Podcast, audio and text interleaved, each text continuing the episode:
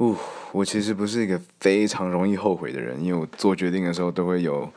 一连串的考验自己，反问自己说你为什么要这样做？这样对。那但我一生中有两件事情，呃，让我曾经有点呃呵啊那种感觉。第一个就是，嗯，我之前很喜欢过一个女生，那时候真的 crazy man，我那一阵子疯狂到就是帮他付四分之三的房租，送他一台 iPhone，然后 oh man，然后他还是跟其他男生在一起。我后来就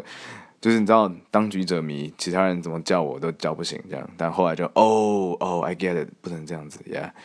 然后。另外一件事情就是，我一直很想要去上台艺大、台湾艺术大学，但后来出国了。